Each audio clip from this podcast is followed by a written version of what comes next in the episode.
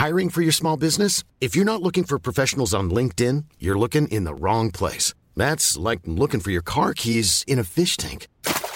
LinkedIn helps you hire professionals you can't find anywhere else, even those who aren't actively searching for a new job but might be open to the perfect role. In a given month, over 70% of LinkedIn users don't even visit other leading job sites. So start looking in the right place. With LinkedIn, you can hire professionals like a professional. Post your free job on linkedin.com slash people today. It's that time of the year. Your vacation is coming up. You can already hear the beach waves, feel the warm breeze, relax, and think about work. You really, really want it all to work out while you're away. Monday.com gives you and the team that peace of mind. When all work is on one platform and everyone's in sync, things just flow wherever you are. Tap the banner to go to Monday.com.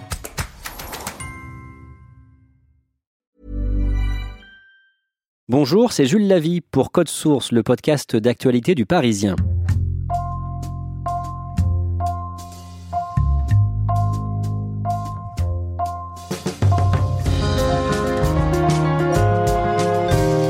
Chaque année en France, un enfant sur 30 naît grâce à la procréation médicalement assistée, la PMA, qui sera ouverte d'ici cet été selon le gouvernement aux couples de femmes et aux femmes seules.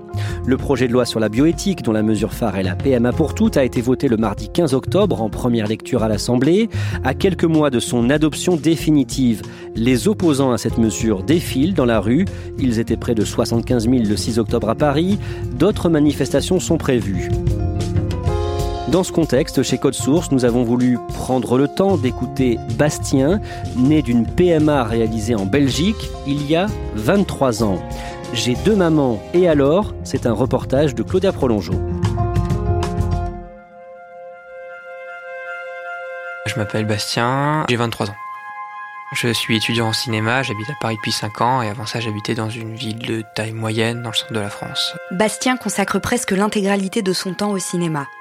Entre deux séances, il accepte de me rencontrer. C'est un jeune garçon brun, souriant et sympathique, qui ressemble à n'importe quel autre étudiant parisien. Le cliché de les petites villes, les villages, oh là là, c'est pas comme dans les grandes villes, ils sont fermés d'esprit, euh, c'est faux. C'est complètement faux. Moi, j'ai passé euh, la, moitié de mon enfance euh, à aller souvent dans un petit village et ça n'a jamais posé de problème, quoi. Vraiment, et tout le monde le savait, quoi. Et quand ils savaient pas, j'expliquais. Ça n'a jamais été un souci. Mon enfance a été très simple, en fait. J'ai jamais eu de soucis à cause de ma famille, quoi. Vraiment, ça a toujours été euh, accepté par tout. Tout le monde le savait, tous mes amis le savaient. Et quand ils le savaient pas, je leur expliquais, ça prenait trois secondes, quoi. Je suis né grâce à une PMA et j'ai deux mamans. Euh, je me rappelle, le, la seule anecdote un petit peu rigolote que j'ai avec ça, c'est sur les, les fiches à l'école où il fallait marquer le métier du père et de la mère. Quand j'étais plus petit, bah, je rayais père tout simplement, puis je marquais mère à chaque fois. Mais le problème, c'est que mes deux mamans font le même métier. Donc en fait, je marquais deux fois le même métier, et puis alors ça arrivait ait les profs viennent voir, qui disent euh, Tu t'es trompé, là t'as marqué deux fois la même chose, euh. donc il fallait que j'explique, et puis voilà. Et il y a eu un moment où en fait j'en ai juste eu marre, mais pas parce que ça c'était juste de la flemme en fait. C'est juste, je me disais, bon, je vais pas expliquer, c'est bon, euh, ils font leur recherche, donc je barrais juste père, et puis voilà quoi. Oui, une enfance heureuse, oui, oui, ça va, sans moindre doute, ouais.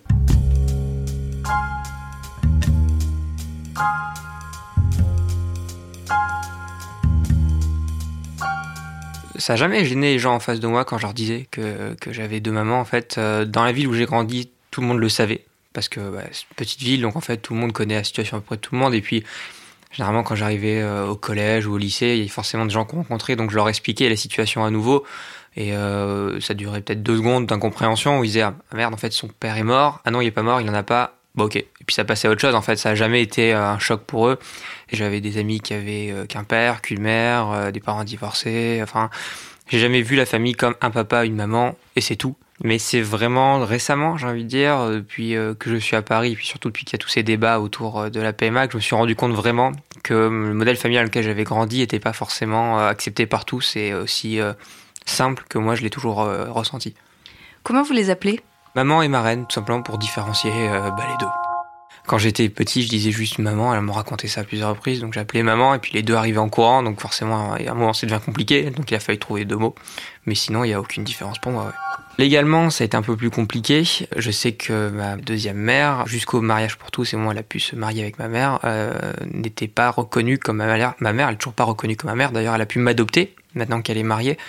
Mais avant ça, euh, c'était beaucoup plus compliqué. Elles m'en ont toujours parlé, en fait. Euh, j'ai toujours su quand j'étais petit que j'avais deux mamans. Et en même temps, ça me paraît logique parce que bon, je vois pas à 15 ans ma mère qui me dit Faut que je dise un truc, je suis pas ton père. Euh, après, les détails de comment ça s'est passé, progressivement, on me l'a raconté de plus en plus, mais tout simplement parce que j'étais trop jeune pour comprendre et pour m'y intéresser. Très franchement, euh, quand on a 10 ans, on s'en fiche un peu de tout ça. Euh, là, c'est très récemment qu'on en parle beaucoup plus. Logique, parce qu'avec l'actualité, forcément, je pose plus de questions à mes parents. Euh, mais euh, ça, ça, a toujours été quelque chose que j'ai su. Euh, et dans ma famille, tout le monde le sait, tout le monde en a parlé euh, très ouvertement. Donc c'est pas, ça n'a jamais été un secret. Maintenant, après, voilà, il y a des choses qu'on peut expliquer plus facilement à quelqu'un d'adulte qu'à un enfant. Bravo pour votre courage La Manif pour tous existe depuis le 17 novembre 2012. En France, c'est le principal collectif d'associations à l'origine des plus importantes manifestations d'opposition à la loi ouvrant le mariage aux couples de même sexe. Le politiquement correct et les, les injonctions moralisatrices au nom d'une pseudo-égalité. Je suis arrivé à Paris juste après euh, la manif pour tous, je pense. Euh, J'ai plus les dates en tête, ça fait 5 ans que je suis là, donc euh, voilà. Et euh, donc c'était encore euh, vraiment très très présent euh, quand je suis arrivé.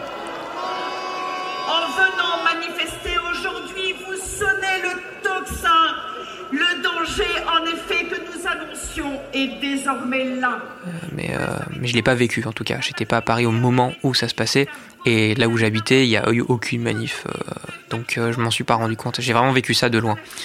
Ça, C'est pas plus mal. Sept ans après sa création, alors que les députés viennent d'adopter la loi bioéthique qui ouvre la PMA à toutes les femmes, il renaît de ses cendres. Le dimanche 6 octobre, une manifestation pour contester le vote de cette loi réunit à Paris 74 500 personnes, selon un comptage indépendant. Je pense que dans ce débat, il y a une part évidente d'homophobie de la part de certaines personnes. Comment voulez-vous qu'un enfant soit né de deux femmes? Où est-ce que vous avez vu jouer ça vous? Un enfant a besoin d'un père, un père a besoin d'un enfant. Je dis pas du tout que je sois homophobe, mais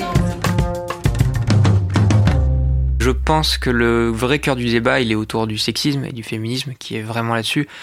Euh, C'était euh, M. Mélenchon qui avait fait un discours à l'Assemblée nationale, et qu'on soit pour ou contre sa politique, là je pense qu'on peut tous s'accorder pour dire qu'il a dit quelque chose de vraiment très très bien. L'argument que je voudrais récuser, chers collègues, c'est que la nouvelle situation exclurait la présence des hommes.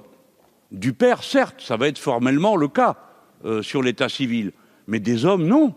Car le couple de femmes a des frères, a des pères, et peut-être des fois euh, des fils.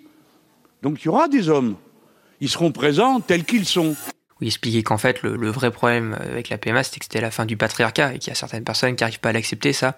Quand j'ai témoigné euh, dans le Parisien, j'ai vu un peu les commentaires, les retours des gens et euh, pas une majorité mais une bonne partie, un bon tiers des commentaires, c'était des hommes qui disaient ah bah du coup les hommes on sert plus à rien, ah bah bravo, ah bah voilà ce que le féminisme nous amène.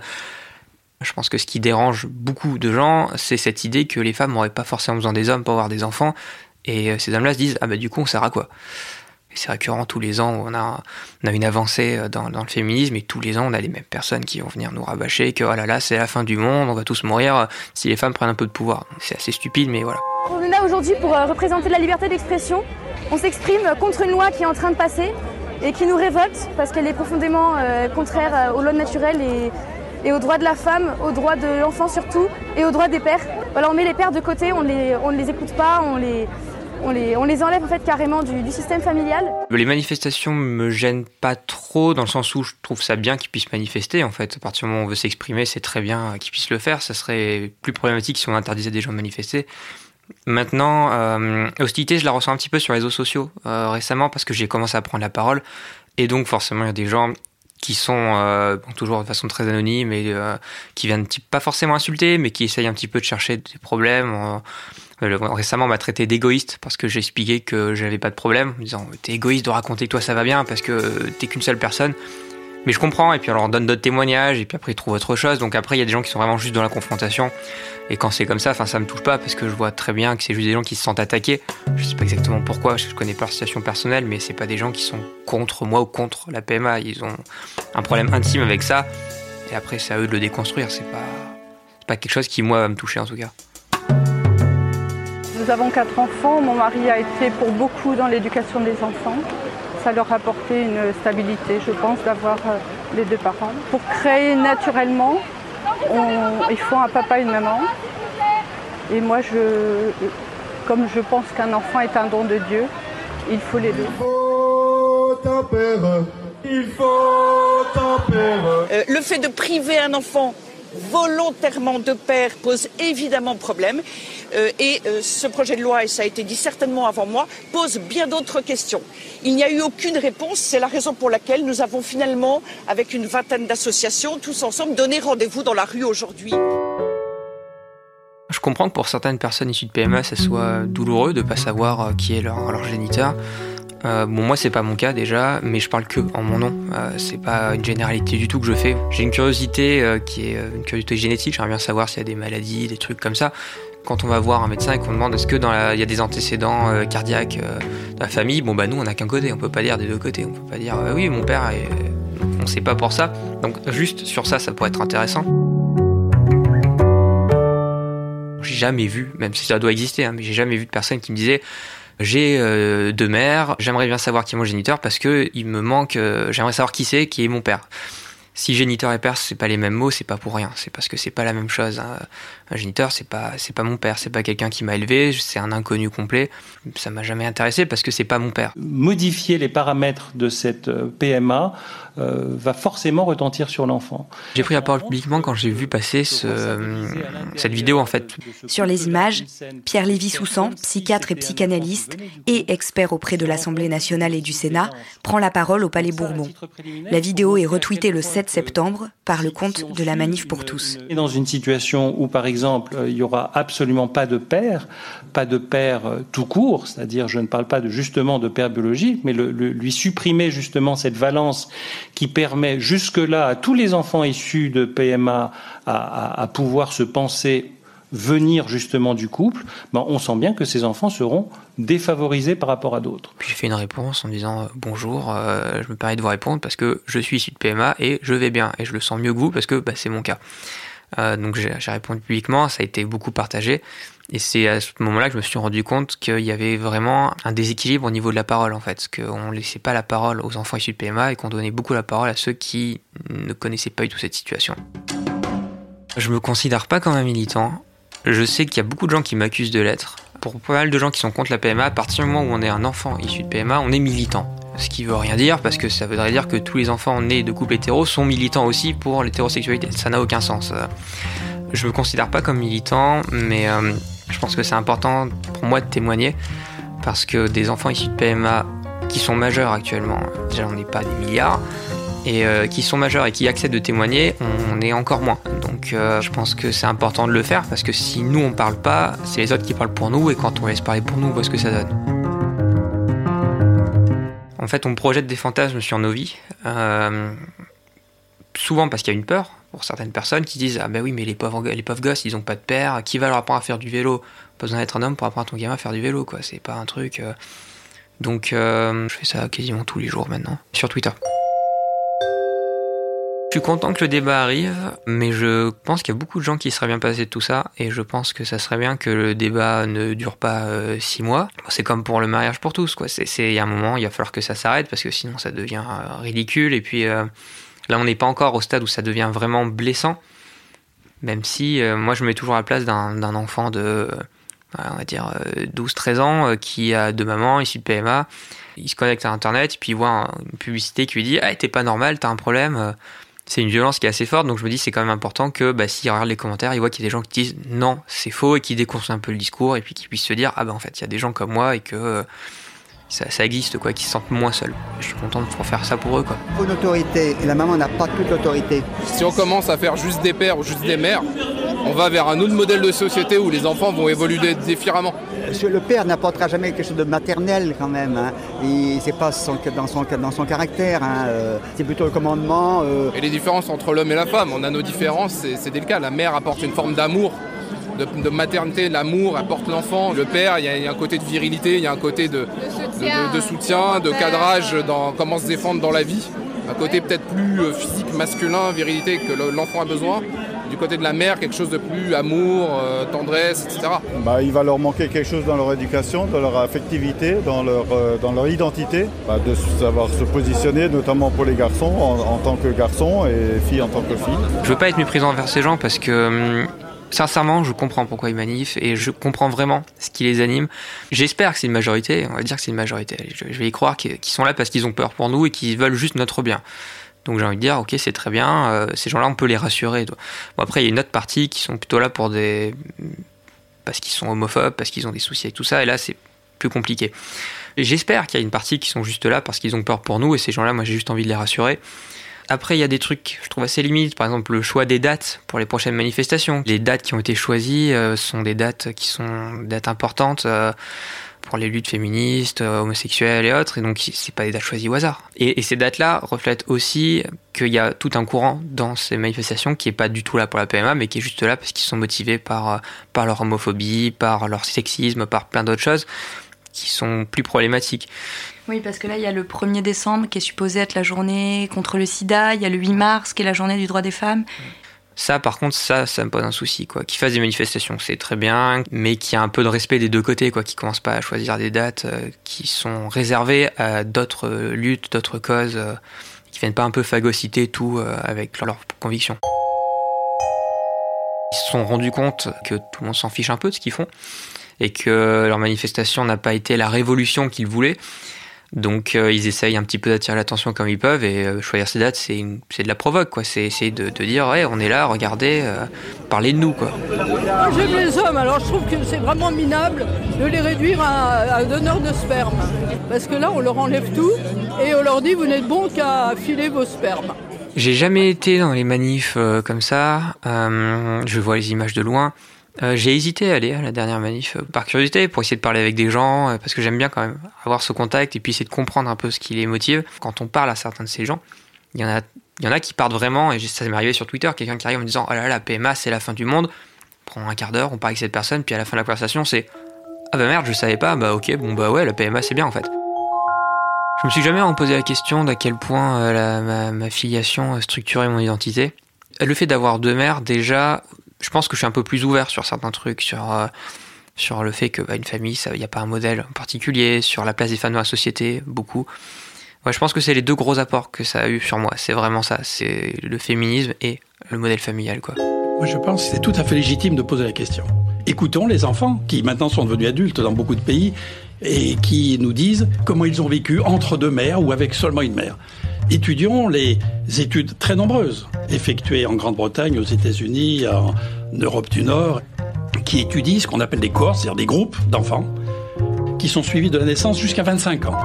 Et on regarde si ces enfants, nés de PMA, dans un couple ou un autre, ont des limitations, euh, un manque d'épanouissement. Eh bien, ils vont tous aussi bien que les autres enfants, même légèrement mieux. Tous les enfants de PMA n'ont aucune différence que leurs parents soient hétérosexuels, homosexuels ou femmes seules. Pour m'avoir, c'était très compliqué pour mes mamans. Donc elles sont allées en Belgique. Ça a pris des années, hein, mais euh, elles l'ont fait. Donc ça prouve quand même qu'elles m'ont vraiment voulu. Euh, généralement, les enfants nés de PMA, c'est pas un caprice de la part de leurs parents parce que ça demande un investissement qui est absolument énorme. Donc euh, quand on est des PMA, on peut au moins avoir cette garantie-là que nos parents nous voulaient vraiment, que nos parents se sont préparés pendant longtemps à nous avoir. C'est généralement un bon départ dans la vie. Claudia, quand on écoute Bastien, on a vraiment le sentiment qu'il n'a jamais euh, souffert de, ne pas connaître euh, son géniteur. Euh, c'est le cas? Oui, ça a vraiment l'air d'être le cas. Pour lui, c'est une question qu'il ne s'est même jamais posée. Ça l'intéresse pas du tout. Il considère que ça lui manque pas au même titre que nous, une deuxième maman ne nous manque pas, juste ça ne fait pas partie de son schéma familial. Bastien a l'air tout à fait prêt à témoigner, à dialoguer aussi. En même temps, on sent qu'il a un peu peur que les choses s'enveniment comme au moment de la manif pour tous. Oui, Bastien, il témoigne parce qu'il a le sentiment que ça peut nourrir le débat, mais très clairement, ça l'intéresse pas tant que ça. Il a une vie par ailleurs qu'il a envie de mener et il n'a pas du tout envie de devenir le symbole de quoi que ce soit. Merci Claudia Prolongeau et merci à Christine Mathéus du service Société du Parisien pour son aide.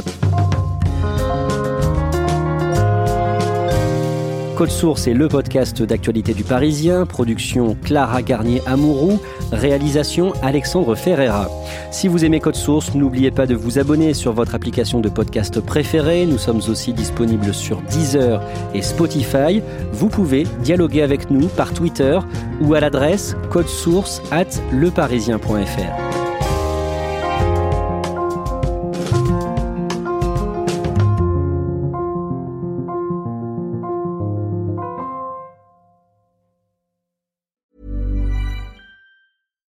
deserves the best, and there's no better place to shop for Mother's Day than Whole Foods Market. They're your destination for unbeatable savings, from premium gifts to show-stopping flowers and irresistible desserts. Start by saving 33% with Prime on all body care and candles. Then get a 15-stem bunch of tulips for just $9.99 each with Prime. Round out Mom's menu with festive rosé, irresistible berry chantilly cake, and more special treats. Come celebrate Mother's Day at Whole Foods Market. Hey, it's Danny Pellegrino from Everything Iconic. Ready to upgrade your style game without blowing your budget? Check out Quince. They've got all the good stuff shirts and polos, activewear, and fine leather goods, all at 50 to 80% less than other high end brands.